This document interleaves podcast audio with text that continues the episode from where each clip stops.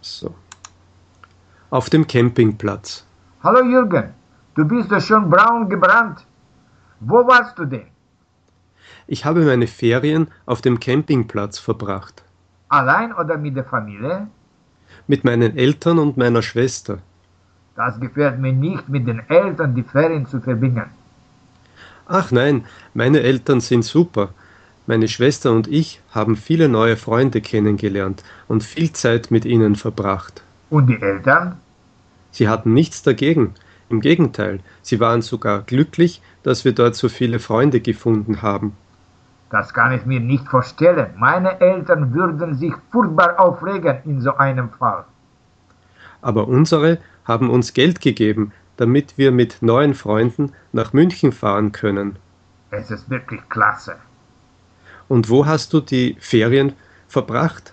Wie immer zu Hause, am Computer und vor dem Fernseher. Das ist aber keine richtige Erholung.